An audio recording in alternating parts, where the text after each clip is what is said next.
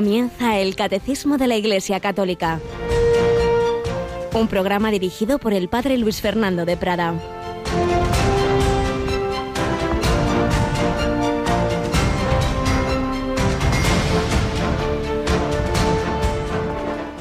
Jesús es paciente, es benigno, no tiene envidia, no presume, no se engríe, no es indecoroso ni egoísta, no se irrita, no lleva cuentas del mal, no se alegra de la injusticia, sino que goza con la verdad. Todo lo excusa, todo lo cree, todo lo espera, todo lo soporta. Él no pasa nunca.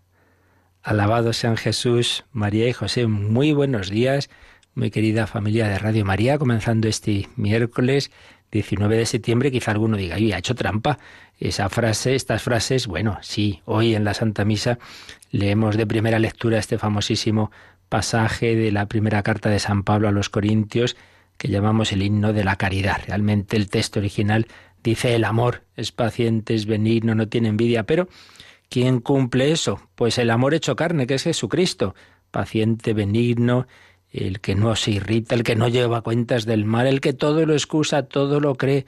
Padre, perdónalos porque no saben lo que hacen, todo lo espera, todo lo soporta, el que no pasa nunca. Si nos unimos con Jesús, cada vez más iremos teniendo en nosotros ese amor. No, no es algo meramente romántico, muchas veces muchísimas. Se toma esta lectura para las, las bodas, las misas de las bodas, está bien, pero muchas veces se queda uno eso, en una versión romántica, así muy superficial, y en cuanto llegan los problemas y dificultades, se olvida uno de lo que aquí se decía. Se trata de arraigarse en ese amor de Cristo, que va más allá de las dificultades. Dice también San Pablo que si repartiera todos mis bienes entre los necesitados, y entregara mi cuerpo a las llamas, pero no tengo amor, de nada me serviría. Lo cual indica que no es un amor cualquiera, es un amor sobrenatural, es la caritas, el ágape, ese amor de Dios que nos hace capaces hasta de dar la vida, como los mártires. Hoy recordamos a San Genaro. El mismo amor que lleva a tantos, ha llevado a tantas personas en el mundo a la misión, a evangelizar jugándose la vida. El mismo amor que lleva a los conventos y monasterios llevó a Teresa de Jesús, estamos recordando estos días. Bueno, pues ese es el amor que pedimos para nosotros. Tenemos aquí a Mónica Martínez. Buenos días, Mónica. Muy buenos días, padre. Bueno, y esta noche Vamos a terminar también recordando que ese mismo amor llevó a dos compañeras nuestras a hacer misión este verano, ¿verdad? Desde luego que sí, nada más y nada menos que hasta Guinea que se fueron eh, Paloma Niño y Rocío García y bueno, nos van a, contar su experiencia esta noche. En efecto, en El Hombre de Hoy y Dios, que reinicia una nueva temporada este curso después de todo ese bloque que hemos recopilado, como sabéis, en, sobre la esperanza. Hemos recopilado en un DVD 75 programas preciosos, la verdad, los testimonios que hemos tenido, las reflexiones, todo nos ha ayudado, a los mismos que hacíamos el programa mucho. Empezamos una nueva etapa, pero tenemos hoy, antes de nada, un programa especial, un programa especial con el padre Miguel Segura, sacerdote, legionario de Cristo, que los domingos nos ayuda con el programa Mirada Apóstol, y Paloma Niño y Rocío, entre otros veintitantos jóvenes que han estado este verano en Guinea Ecuatorial, donde tenemos tan estupenda relación porque hemos ayudado a que allí esté Radio María y que nos cuenta todo el mundo que viene de allí, que la oye, Mónica, todo el mundo, todo el mundo, todos los taxistas, que además prácticamente es el único medio de, transporte allí, llevan puesto Radio María. Eh, en esto nos ayudan las circunstancias también políticas. Allí, como, como es un régimen bastante, bastante dictatorial, pues no dejan que haya emisoras de corte político como la nuestra, esa política, ¿verdad? Pues, pues casi es la única que dejan, ¿no? Con lo cual eso nos ayuda para, para que todo el mundo, todo el mundo en cualquier lugar casi de Guinea pueda escuchar la palabra de Dios. Es una obra maravillosa la que, queridos oyentes, hacéis ayudándonos para que a su vez podamos ayudar a Radio María en estos países donde tantísimo bien les hace más todavía que en, Europa, porque allí, claro, hay muchos menos sacerdotes, distancias inmensas, la gente no puede ir a misa muchas veces, sobre todo entre semanas casi imposible por las distancias y los trabajos, pero les da muchísima alegría el poder escuchar la palabra de Dios, que además es muy importante en un momento de invasión de sectas y la radio pues les da formación, les, les ayuda. Pues esta noche, como os digo, nos contarán esa experiencia el padre Miguel Segura, otros jóvenes y entre ellos nuestras compañeras Paloma y Rocía. Pero bueno, ahora vamos a ver qué nos cuente su experiencia siglos después Teresa de Jesús. Estamos recogiendo algunas pinceladas de su vida, siguiendo especialmente a don Nicolás González, que fue muchos años capellán de la Encarnación, que nos lo cuenta magníficamente. Vamos a seguir escuchando ese relato.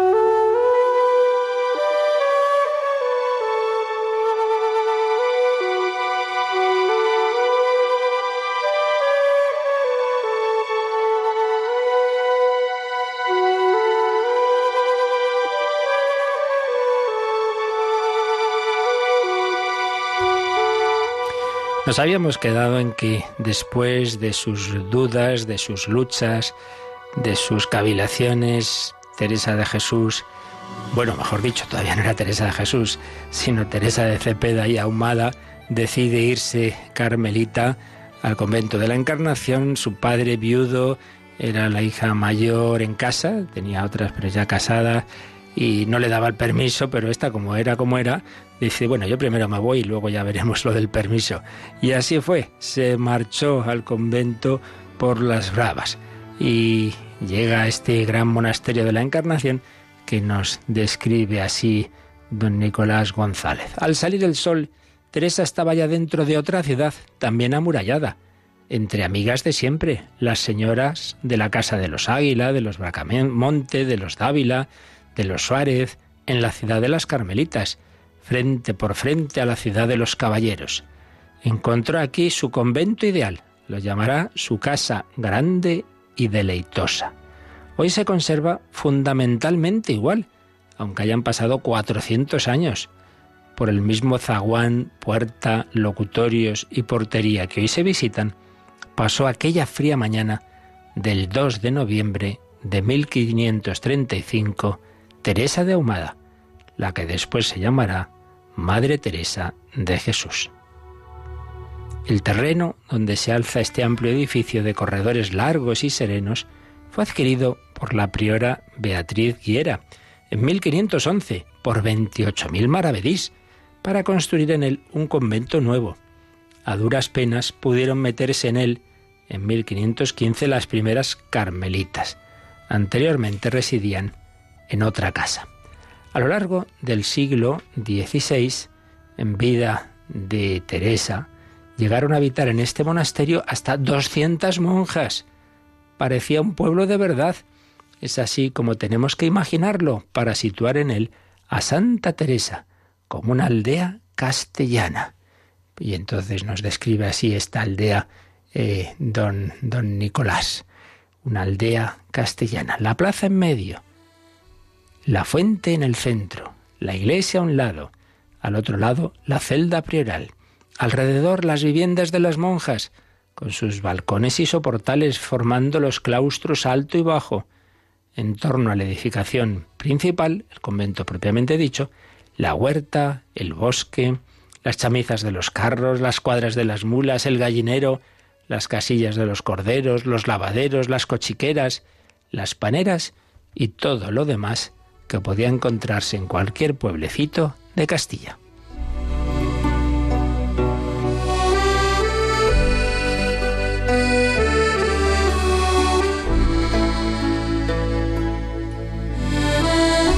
La sencillez de los muros del monasterio, la intimidad de las instancias, la soledad de su contorno, proclaman que esta casa se hizo solo para la contemplación religiosa, sin ninguna ostentación de lujo, lo más sencillo que cabe imaginar. Paredes exteriores de cantería, tabiques de adobe, techos de madera de pino, pisos de baldosas de ladrillos, cubierta de teja vana, ninguna bóveda de piedra. La primitiva cerca de la huerta era de paredes de tierra. Los cuartos y las celdas simplemente blanqueados de cal. El mobiliario de las habitaciones era austero. Sillones de cuero, mesas pequeñas, bargueños, unos escaños en el comedor, unos bancos adosados a la pared en el coro, unas banquetas en los locutorios, algún bufete en las oficinas y poco más. En las galerías del patio central, algunos pollos para sentarse al sol.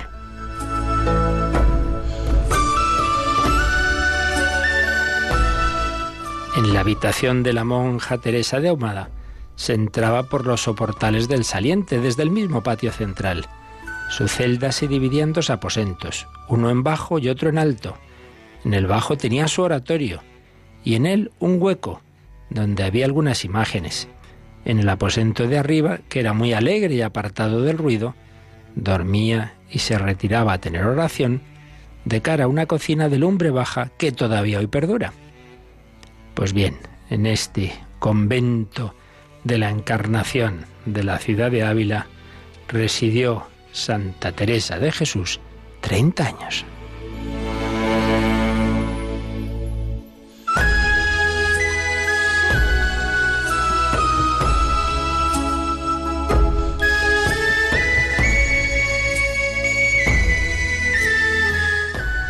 ¿Qué tal le fueron esos primeros días? Bueno, lo vamos a dejar para mañana, pero admiremos ya el poder de la gracia de Dios en aquella joven, en aquellos tiempos en que no era tan fácil eso de que una chica se marchara sin el permiso de su padre, pues cómo se fue a ese monasterio de la Encarnación.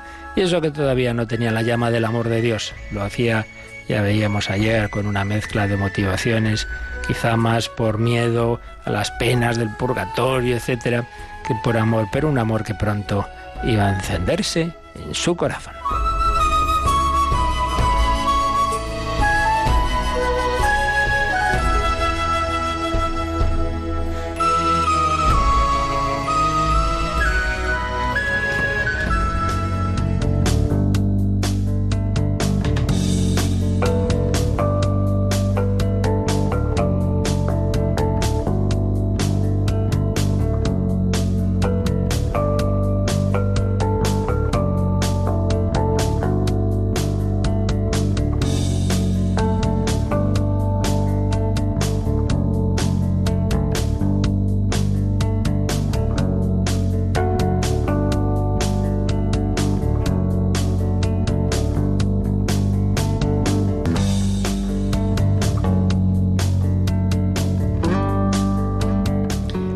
De Jesús, la primera mujer junto a Catalina de Siena en ser proclamada doctora de la Iglesia, hija de la Iglesia y maestra doctora de la Iglesia.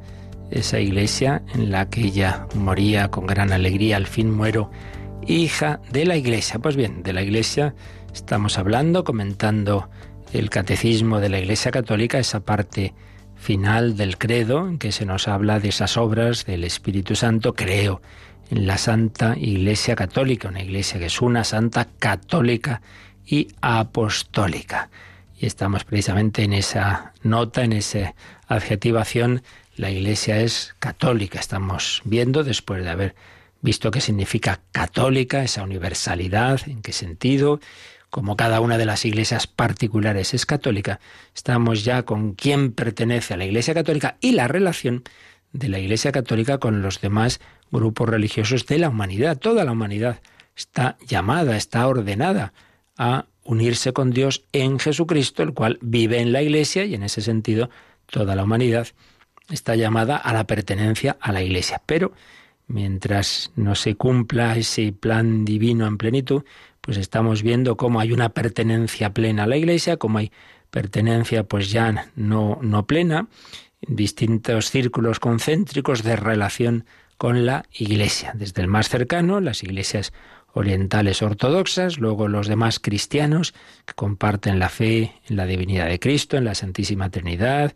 que comparten, que reciben ese bautismo que nos incorpora a la vida divina, pero que, por supuesto, a la palabra de Dios, etcétera, pero luego, lamentablemente, por las rupturas y herejías de siglos pasados, pues hay otros aspectos, elementos de verdad y de salvación que no tienen. Luego estuvimos viendo la relación de la, de la Iglesia ya con los no cristianos y evidentemente en primer lugar con el pueblo judío, el pueblo de Dios eh, que, en los planes divinos, en la historia de la salvación, pues es donde, donde el Señor, el, pueblo que ha ido preparando para, para llegar a ese momento central de la historia que es la encarnación y redención a través de, de la obra redentora de Jesucristo, la Iglesia y el pueblo judío, nuestros hermanos mayores. Luego dijimos algo sobre otra religión monoteísta, que es el Islam. Pero estábamos ya en unas palabras, todo esto evidentemente es muy resumido, pero unas palabras sobre la relación de la Iglesia con las demás religiones, religiones no cristianas, religiones naturales, paganas, como queramos llamarlas. Y veíamos, en primer lugar, que todos, todos, todos los seres humanos tenemos muchos aspectos en común, porque todos venimos del mismo Dios, vamos al mismo Dios y todos tenemos en nosotros un sentido religioso. Y eso hace que en, muchas religiones, por muchos errores que puedan tener, pues siempre hay aspectos, aspectos que vienen de que todos los seres humanos somos, hemos sido creados a imagen y semejanza de Dios y en todos nosotros hay un deseo de Dios que muchas veces se tuerce, se equivoca uno, lo proyecta donde no deben, un ídolo, sea un ídolo de madera o sean los ídolos del mundo moderno, ¿eh? que pueden ser un partido político, que puede ser una ideología, que puede ser el dinero, que puede ser tantas cosas. Bueno, entonces, eh, aspectos positivos que siempre hay en cualquier religión y por eso la Iglesia todo lo verdadero, bueno y bello que encuentra, pues lo, lo acoge y lo ve como una preparación del Evangelio. Nos decía, veíamos ayer, el número 843. Hay aspectos positivos, pero evidentemente todo lo humano tiene también límites y errores. Y en todas esas religiones eh, naturales, digámoslo así, pues se dan las dos cosas. Los aspectos positivos, que son fruto de que todos somos eh, imagen y semejanza de Dios y todos llevamos en nuestro corazón el deseo de Dios, pero también los límites de, de una razón eh, limitada y además inclinada por el pecado original y los demás pecados, pues a, no precisamente la verdad. Lo habíamos visto en estos números 842, 843, 844, pero nos faltaba de ver un par de números marginales que citan aquí a su vez estos y que completan y nos explican un poquito mejor estas ideas. Así que, Mónica, vamos a leer los números 28 y 29 como ya podemos ver por el por la numeración, son muy del principio del catecismo, cuando se nos estaba hablando precisamente de que todos los hombres, todos los hombres tenemos un sentido religioso, y eso pues explica eh, lo que estamos diciendo, de que en cualquier religión hay aspectos que, que, vienen de Dios en definitiva, pero también está esa limitación. Vamos a leer primero el, el número 28. De múltiples maneras, en su historia y hasta el día de hoy, los hombres han expresado su búsqueda de Dios por medio de sus creencias y sus comportamientos religiosos, oraciones, sacrificios, cultos, meditaciones, etc. A pesar de las ambigüedades que pueden entrañar, estas formas de expresión son tan universales que se puede llamar al hombre un ser religioso. Ya veis aquí esta primera idea eh, siempre vemos en todas las civilizaciones, en todas las en todos los pueblos de la historia, vemos el sentido religioso, hasta el punto de que muchas de las historias universales, cuando analizan las diversas civilizaciones, precisamente caracterizan cada civilización como lo más significativo de ellas por la religión que tienen es algo como muy fundamental. Hoy día, lamentablemente, en el occidente apóstata, que así como hay que denominarlo ya, pues se pretende decir, bueno, sí, la religión, si hay unos cuantos por ahí locos que les da por ahí, pero vamos, como una cosa privada, y quien cree en los ovnis y quien cree, bueno, pues no. Históricamente, desde luego, no ha sido algo privado, sino algo que ha constituido lo más esencial de las civilizaciones, como han reconocido tantos, tantos historiadores de, de una creencia o de otra. El hombre es un ser religioso. Recuerdo un gran tratadista de historia de las religiones, don Manuel Guerra Gómez, un sabio, y decía que habría que completar la definición de Aristóteles de que el hombre es animal racional, decía hombre, animal racional religioso, y no solo él, son muchos los que así lo ven. El, hombre es un ser religioso. Esta afirmación del catecismo en el número 28, el mismo catecismo nos añade una cita de un discurso famoso de, San Pablo en el Areópago de Atenas, en el lugar, digamos, más significativo de la reflexión filosófica de la razón humana, vamos a leer esa cita de Los Hechos, capítulo 17, que pone aquí el catecismo. Dios creó de un solo principio todo el linaje humano para que habitase sobre toda la faz de la tierra, y determinó con exactitud el tiempo y los límites del lugar donde habían de habitar, con el fin de que buscasen a Dios, para ver si a tientas le buscaban y le hallaban. Por más que no se encuentra lejos de cada uno de nosotros, pues en Él vivimos, nos movemos y existimos. En Dios todos vivimos, nos movemos y existimos. Y esos que tanto hoy se ufanan de ser ateos, bueno, pues dirán lo que quieran, pero viven en Dios y si pueden decir algo y si pueden precisamente decir palabras contra Dios, es porque están en Dios y porque Dios les sostiene en el ser. Así somos de agradecidos, que mordemos la mano que nos da de comer. El ser humano es un ser religioso, es un ser que lleva en sus entrañas ese sentido trascendente. Gran psiquiatra que fue Víctor Frankel, que tampoco evidentemente todo lo que decía es que fuera palabra de Dios, ni, ni mucho menos, pero él era un hombre muy, muy coherente con, la verdad y, veía esto también, que en todo ser humano hay ese sentido religioso. Y decía, él de joven había sido discípulo de, Freud, pero bueno, igual que Adler y que Aller se separaron de, su maestro, y, le daba la vuelta a una de las afirmaciones freudianas que decía Freud, mm, un ateo muy discípulo de Nietzsche, por cierto, pero mucho. Entonces Freud decía que la religión es una especie de neurosis universal. Todos los seres humanos que somos religiosos, pues eso es una, una, inmadurez neurótica. Y decía, porque bueno, ya sabéis un poquito, es que el hombre reprime sus instintos, su, su tendencia sexual, su libido, entonces la represión no es buena y bueno, esa sería una de las raíces de, muy importante de la neurosis y tal. Y entonces Frankel le daba la vuelta y decía, bueno, bueno, es verdad que existe esa libido, es verdad que hay que encauzarla, que no se debe reprimir sin más, pero también existe, igual que una libido, una religio, es decir, un sentido religioso, y tampoco se puede reprimir si uno no deja, digamos, no, no se deja llevar en el buen sentido de ese sentido trascendente, de esa búsqueda de Dios, si lo reprime, pues eso también genera neurosis. Y desde luego en este mundo de hoy, ya casi o sin casi, un siglo después, casi, de los estudios de Freud, en que desde luego no existe ningún tipo de represión de lo sexual, sino que campa a sus anchas, no parece precisamente que hayan desaparecido los problemas psicológicos y psiquiátricos, ni mucho menos.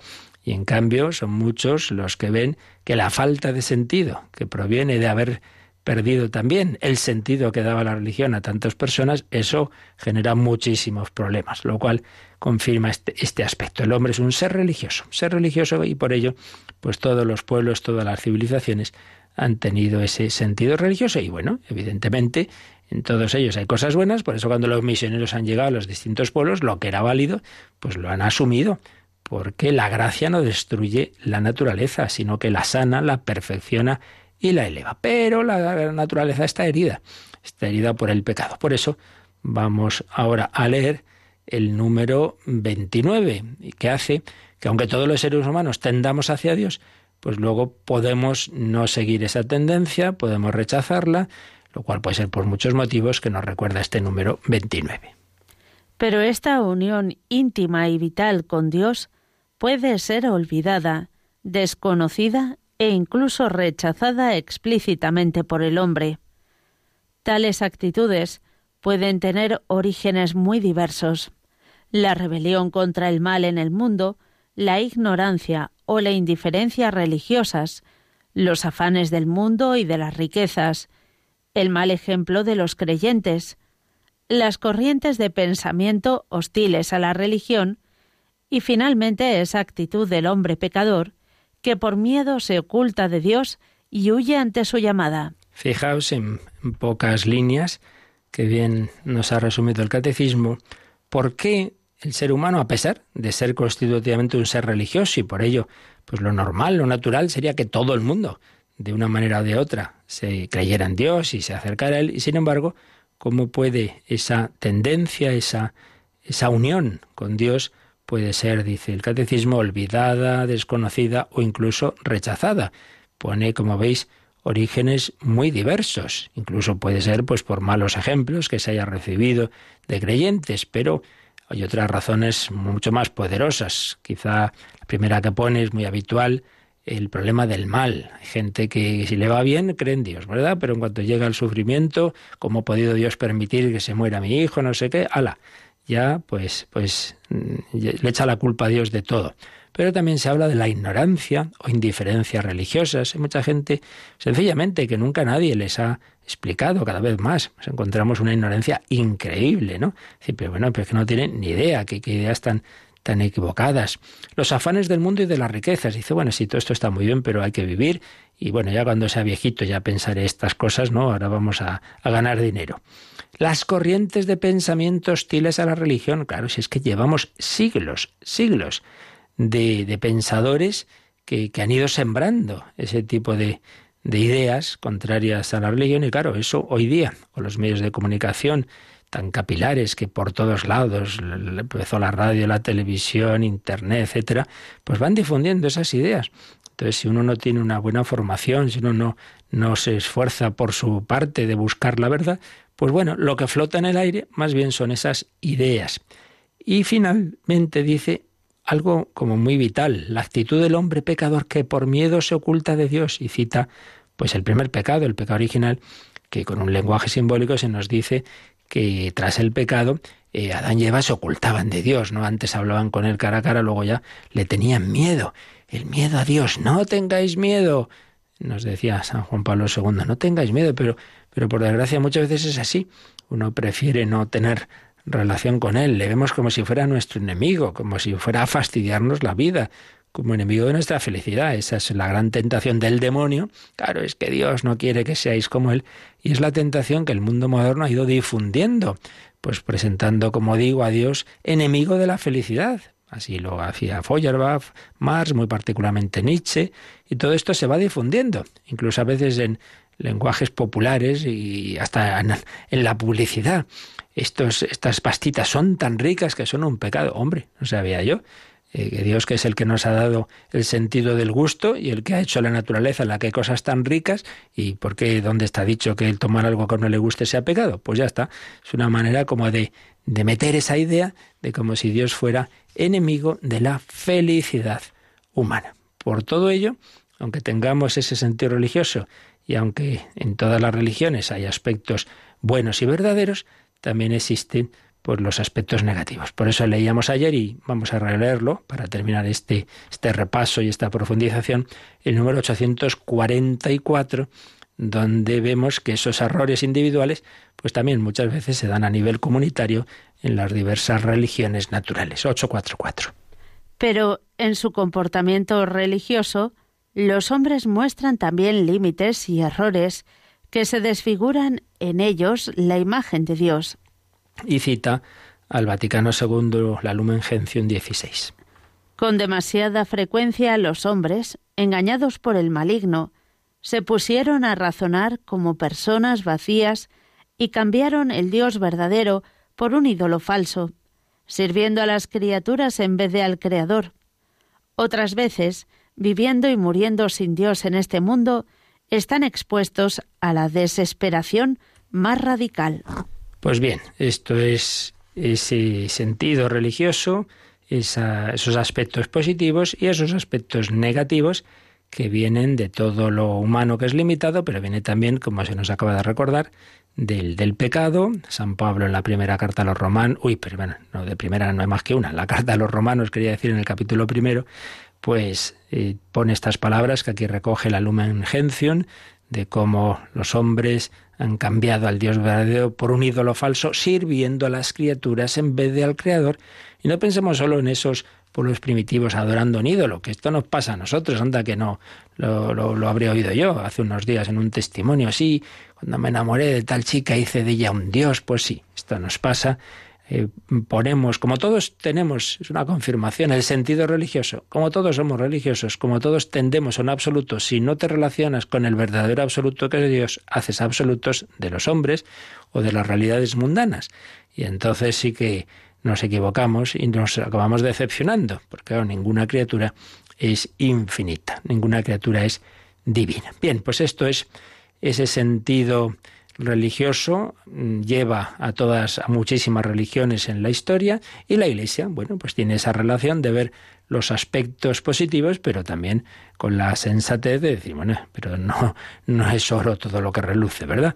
Por eso, aunque ya lo expliquemos después de un momento musical, vamos a, leer, Mónica, pues la conclusión de todo este, este apartado sobre la relación de la Iglesia con las diversas religiones, que es decir, que, viendo, pues sí, todo lo positivo que hay en todas las religiones que hemos mencionado, sin embargo, el plan de Dios, la plenitud de la verdad y de la salvación, está en esa barca, en esa arca de Noé, que es la Iglesia, y así nos lo explica el número 845.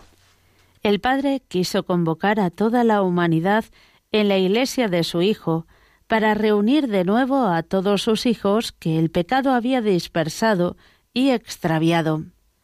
La Iglesia es el lugar donde la humanidad debe volver a encontrar su unidad y su salvación. Ella es el mundo reconciliado. Es además este barco que pleno que con su velamen, que es la cruz de Cristo, empujado por el Espíritu Santo, navega bien en este mundo. Según otra imagen estimada por los padres de la Iglesia, está prefigurada por el arca de Noé, que es la única que salva del diluvio. Pues ahora enseguida explicamos un poquito este número 845, pero vamos a quedarnos un momento pensando que nuestro Señor, el Hijo de Dios hecho hombre, igual que hizo el milagro de la multiplicación de los panes y los peces. ¿Por qué? Un niño puso los panes y peces que tenía, cambió el agua en vino porque los criados llenaron las tinajas de agua. El Señor siempre pide nuestra colaboración. La Iglesia es esa prolongación de las manos de Cristo. Tú necesitas mis manos, mi trabajo, que a otro descanse. Vamos a dar gracias al Señor de que Él prolonga su presencia, su acción en la historia a través de la Iglesia, su cuerpo místico, y eso implica que cada uno de nosotros seamos buenos miembros de ese cuerpo. El Señor nos pide nuestra colaboración.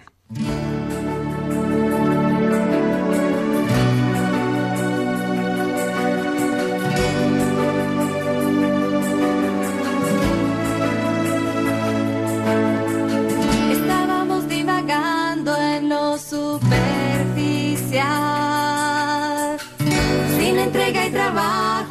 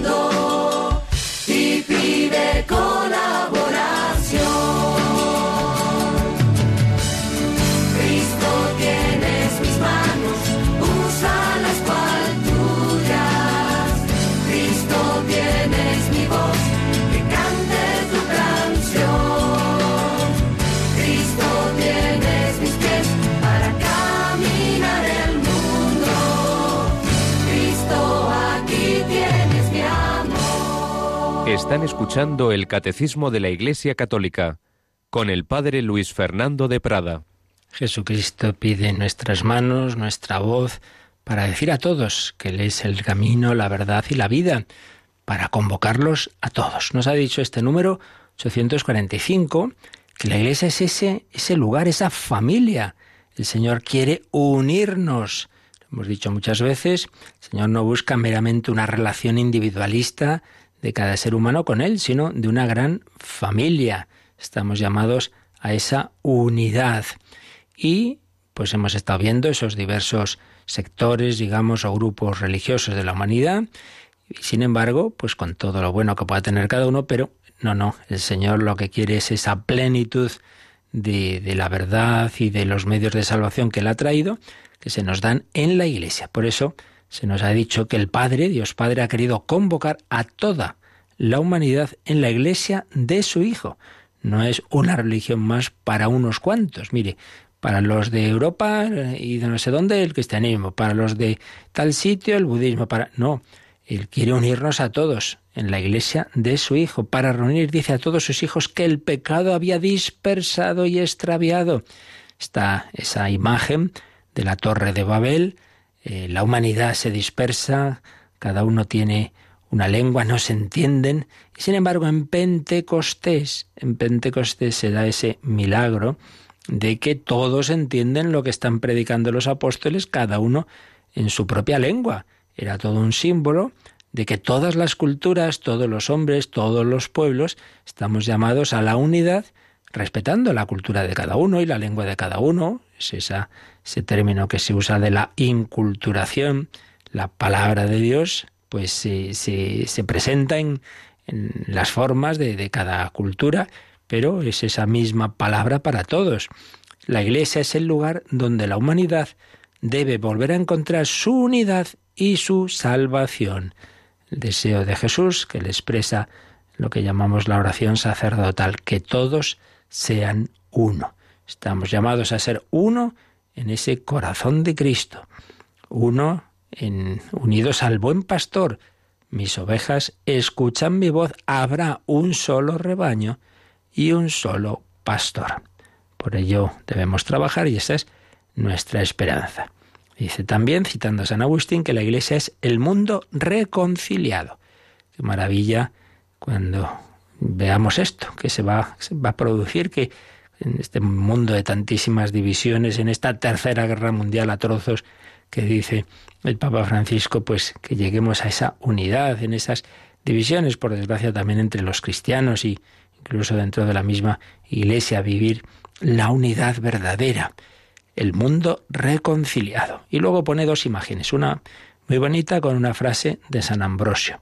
Dice que la iglesia es como un barco. Un barco que tiene un velamen. ¿Cuál es el velamen? La cruz de Cristo. Imaginamos el barco, ahí están esos palos, la cruz de Cristo, ahí están las velas, y el viento es el Espíritu Santo. Un barco con su velamen, que es la cruz de Cristo, empujado por el Espíritu Santo y ese barco navega bien en este mundo. Qué bonito. Además, fijaos, también esta imagen la han usado muchos autores espirituales y a un nivel más individual, cuando se nos dice que cada cristiano está llamado a ir creciendo en, en la unión con Dios y la vida espiritual pues tiene, digamos, como dos dinámicas, dos etapas que no son completamente distintas, ni mucho menos, van unidas, pero bueno, se pueden distinguir dos etapas. La etapa predominantemente ascética y la etapa predominantemente mística. Estamos hablando precisamente de Santa Teresa y en ella se ve claro. La etapa predominantemente ascética es siempre es una colaboración entre Dios y el hombre, pero digamos que en la primera parte, la primera etapa de la vida cristiana, la más bien ascética, pues sobre todo se ve la parte humana. Yo pongo de mi parte mi oración, mi esfuerzo, con la gracia de Dios, pero, pero como que se resalta más lo que hacemos.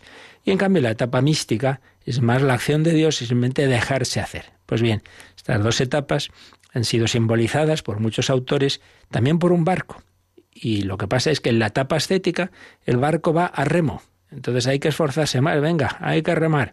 Mientras que en la mística es el viento del Espíritu Santo el que empuja el barco, así que mejor no, no, no sacas el remo, no, no hace falta. Simplemente saca las velas, ponlas bien y déjate mover por el Espíritu Santo. Pues bien, esto pasa también a nivel de la Iglesia Universal, es ese gran barco, y entonces su velamen está ahí en, en una cruz, la cruz de Cristo, y el viento es el Espíritu Santo. Y lo que hace falta es ir ahí, en ese barco, y no, no caerse del barco, no salirse de él. Entonces nos ahogamos. Y luego la otra imagen que nos recuerda aquí el catecismo, que ya la mencionaron muchos santos padres, esos grandes autores de los primeros siglos, es el arca de Noé, la única que salva del diluvio. Entonces recordamos lo que nos cuenta el libro del Génesis, una etapa de grandísima corrupción de la humanidad, y eso no tiene solución más que empezar de nuevo, por así decir. Entonces es esa gran purificación del diluvio, pero Dios le dice a Noé que construya un arca y en esa arca se salva pues un germen de la humanidad, los que intentaban ser fieles a Dios. Pues bien, en el Nuevo Testamento va a haber en esa arca de Noé un anticipo, un símbolo de, de la Iglesia. Es ese arca a la que no unos poquitos, sino todos estamos llamados a subir. Por ejemplo, lo tenemos, y aquí lo cita también el Catecismo, en la primera carta de San Pedro. Primera carta de San Pedro, eh, a final del capítulo tercero, nos dice así, mm, Cristo murió una vez por los pecados, el justo por los injustos, para llevaros a Dios, entregado a la muerte en la carne, pero llevado a la vida por el Espíritu, situación en la que marchó a predicar incluso a los espíritus encarcelados, desobedientes en otro tiempo, cuando la magnanimidad de Dios esperaba en tiempo de Noé, mientras se preparaba el arca en la que pocos, ocho personas, se salvaron mediante el agua, que también os salva a vosotros en su realidad correspondiente de ahora. ¿Y cuál es esa realidad que simbolizaba el agua del diluvio? El bautismo. El bautismo salva a vosotros. El bautismo que no es eliminación de suciedad corporal, sino ruego de una buena conciencia, hecho a Dios gracias a la resurrección de Jesucristo, que está a la derecha de Dios, después de irse al cielo y de someter así a los ángeles, potestades y potencias. Por tanto, si el, el, agua aquella del diluvio purificó a la humanidad y se salvaron los que iban en el arca, también ahora hay un agua que nos purifica, que es la del bautismo, y un arca en la que debemos viajar, que es la iglesia. Esta es la imagen que nos han usado tantas veces los santos padres y que nos recuerda aquí el catecismo de la Iglesia Católica, en ese, mundo 800, en ese punto 845. La unidad, vivir todos en esa barca que es la Iglesia, cada uno con las peculiaridades, como decíamos, pero siempre en esa unidad y comunión. Y a propósito de esa comunión y mundo reconciliado, el catecismo nos dice que podemos echar un ojo a algo que veremos más adelante. Y es que en la Iglesia eh, se da también la comunión de los santos. Entonces nos dice que si queremos mirar un número que, como digo, es un poquito posterior, el número 953, pero bueno, vamos a leerlo ya por lo menos, para que nos demos cuenta de, que, de cómo en esa barca de la Iglesia hay que vivir en comunión. 953. La comunión de la caridad. En la comunión de los santos, ninguno de nosotros vive para sí mismo, como tampoco muere nadie para sí mismo. Si sufre un miembro, todos los demás sufren con él. Si un miembro es honrado, todos los demás toman parte en su gozo. Ahora bien, vosotros sois el cuerpo de Cristo y sus miembros cada uno por su parte. La caridad no busca su interés. El menor de nuestros actos, hecho con caridad, repercute en beneficio de todos. En esta solidaridad entre todos los hombres, vivos o muertos, que se funda en la comunión de los santos. Todo pecado daña a esta comunión. Bueno, pues la verdad es que es una enseñanza muy importante y muy práctica, porque tú, querido oyente, a lo mejor dices, hoy si yo ya, ya tal como estoy, por mi edad o por mi salud o bueno, por las cosas que tengo que hacer, pues no puedo a lo mejor ir a colaborar en la parroquia, no puedo dar catequesis. Bueno, pues decía Santa Teresita que recoger un alfiler por amor de Dios puede colaborar a la salvación de un alma. nos ha dicho el catecismo, el menor de nuestros actos hecho con caridad repercute en beneficio de todos. Tú estás pues limpiando la casa con amor para tu familia, estás trabajando con amor a pesar de un jefe antipático, estás ofreciendo eh, tal dolor, tal enfermedad, tal disgusto, y lo ofreces no simplemente para ti mismo, sino pues en unión con Cristo, lo que hacemos en el ofrecimiento de obras, el apostolado de la oración, yo me ofrezco contigo al Padre en tu santo sacrificio del altar, con mi oración y trabajo, sufrimientos y alegrías, para que venga a nosotros tu reino entonces podemos y debemos ser misioneros en nuestra vida ordinaria. Y lo bonito es esto, saber que somos una gran familia y lo que hacemos aquí pues puede ayudar a que un alma reciba una gracia de conversión en China o a saber dónde, donde no dejan pues cada día hay más limitaciones a la libertad religiosa. Bueno, pues el Espíritu Santo ese sí que no hay quien le ponga límites y, cuenta con nuestra oración. Por eso seamos conscientes de esta comunión, para bien y para mal, ¿eh? porque fijaos que también termina el número diciendo todo pecado daña esta comunión. Por eso, como se ha recordado, y Papa Francisco también lo, lo ha dicho en alguno de sus documentos, eh, un alma que sube eleva a toda la iglesia, un alma que baja también daña a toda la iglesia. Y vaya que si lo vemos, el daño tan tremendo que hacen los pecados de cada uno de nosotros, sobre todo si es una persona significativa en la Iglesia, qué daño hace. Pues sí, todos interrelacionados, es como un gran equipo. Bueno, pero eh, tengo ahí tenemos jugadores muy buenos ahí delante, al el portero a dormir. Sí, hombre, pues el portero a dormir, pues ya verás tú qué paliza meten. Nadie puede dormirse. Por eso decía Pío XII, se cuenta que cuando se habla, pues como bien sabemos y en su momento lo dijimos, ¿no? La iglesia, eh, la iglesia triunfante, la que está ya en el cielo, la iglesia purgante, la que se está purificando en el purgatorio, y la iglesia militante. Decía Pío XII, quizá haya que añadir la iglesia durmiente, de aquellos que estando aquí, pues se duermen, como Pedro, Santiago y Juan en Gesemaní, pero hombre, que, decía Santa Teresa, estáse ardiendo el mundo quieren volver a crucificar a Cristo y nosotros aquí con tonterías y con divisiones y, y dormidos y no nos enteramos. Venga, hombre, que esto es muy serio y que hay quien te necesita, que hay quien necesita tu oración, tu sacrificio, tu trabajo, tu apostolado.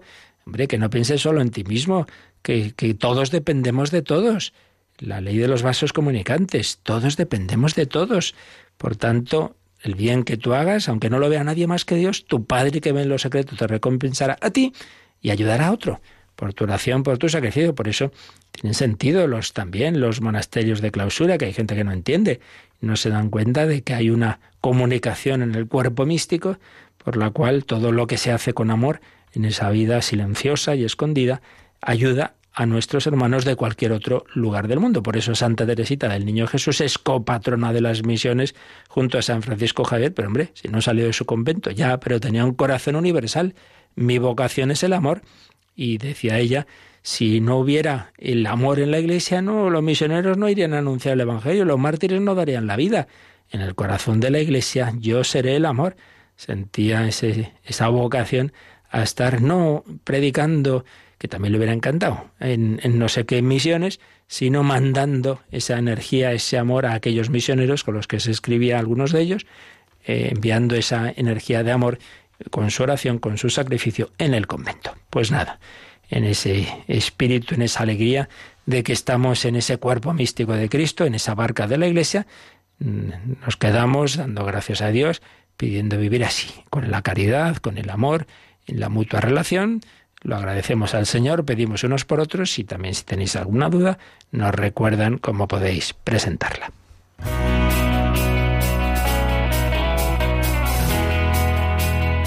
Participa en el programa con tus preguntas y dudas. Llama al 91005 9419. 91005 9419. También puedes escribir un mail a catecismo arroba radiomaria.es. Catecismo arroba radiomaria.es.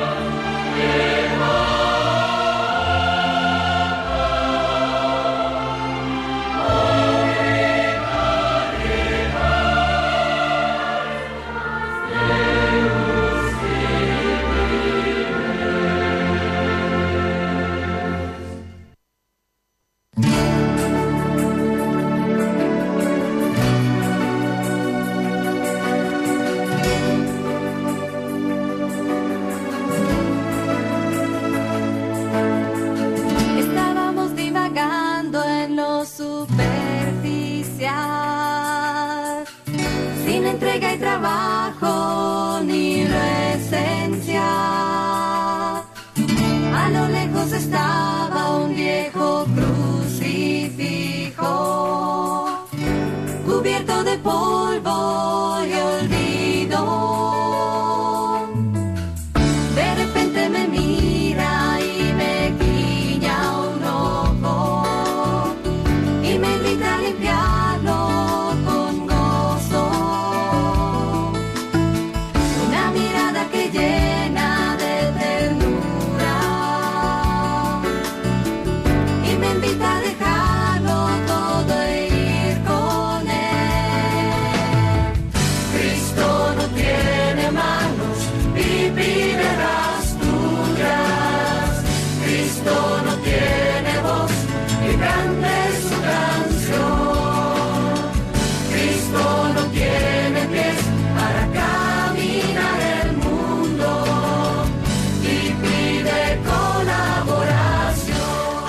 Jesucristo pide colaboración para que llevemos la palabra de Dios al mundo entero.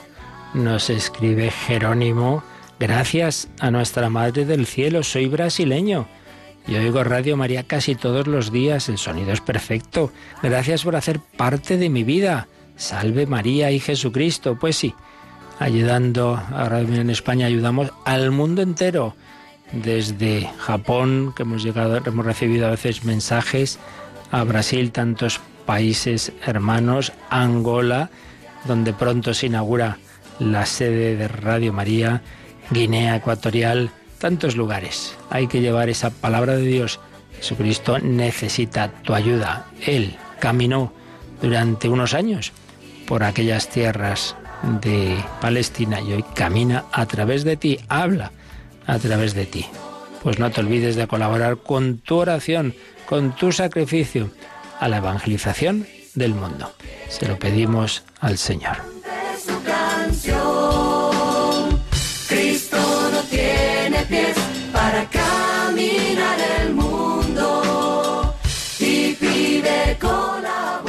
Y para esa colaboración nos bendice el Señor.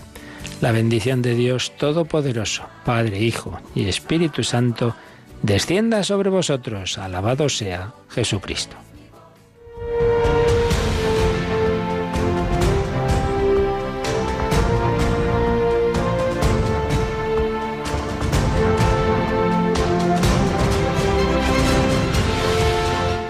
Han escuchado en Radio María el Catecismo de la Iglesia Católica, un programa dirigido por el Padre Luis Fernando de Prada.